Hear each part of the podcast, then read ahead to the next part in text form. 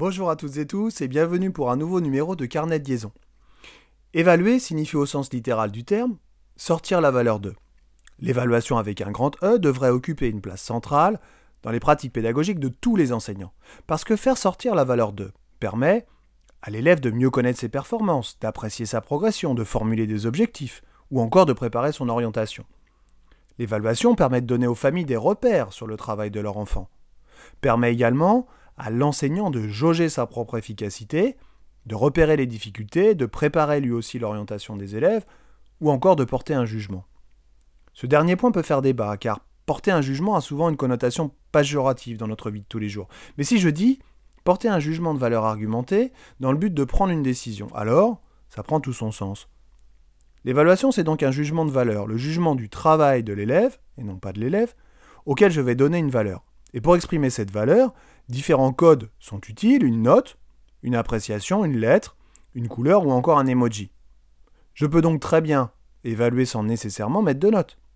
Les termes notation et évaluation sont d'ailleurs à bien différencier et le mot évaluation a remplacé le mot notation dans les programmes depuis presque 30 ans. La notation est exclusivement réservée au fait que l'évaluation soit chiffrée. Par ailleurs, ce jugement de valeur doit donc être justifié, argumenté ou développé. L'objectif est de pouvoir enclencher ou déclencher quelque chose après cette évaluation.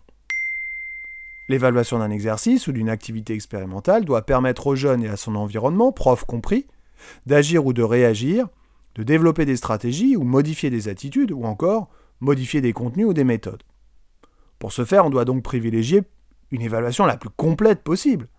Évaluer l'oral et l'écrit, les pratiques expérimentales, un compte-rendu, un exercice fait seul, ou à plusieurs, une évaluation de fin de séquence.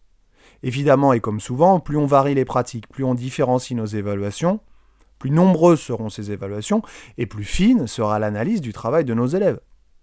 Alors c'est vrai que c'est parfois assez chronophage, surtout en termes de correction, mais il n'est, je pense, pas acceptable que nos élèves, nos enfants, arrivent en fin de trimestre avec une seule ou deux évaluations sur leur bilan. L'évaluation est fondamentale dans la construction de la scolarité de l'enfant et chaque enseignant doit y apporter une vigilance toute particulière. Cette évaluation donne des repères utiles à l'élève, c'est un acte pédagogique qui n'est pas là pour fixer les choses, j'insiste, mais pour faire avancer les choses. Et si j'y tiens, c'est parce que j'ai trop d'exemples autour de moi qui me montrent le contraire. Alors bien sûr, l'acte d'évaluation n'est pas là ou ne devrait pas être une sanction. Mettre un zéro parce qu'un élève ne se comporte pas bien, c'est pas possible. Même si c'est plus facile à dire qu'à faire, notamment quand l'élève dépasse les bornes. Mais évaluer, ce n'est pas exercer son pouvoir. Évaluer, ce n'est pas non plus se faire plaisir ou remettre en cause l'institution scolaire. Parfois, hélas, dans les pratiques des enseignants, l'évaluation est reléguée à une place non avouable, et c'est bien dommage. Mais les élèves, eux, nos enfants, comment voient-ils, comment vivent-ils ces évaluations? Eh bien ce sera le sujet de ma prochaine chronique. Si vous aimez cette émission, n'hésitez pas à commenter ou partager.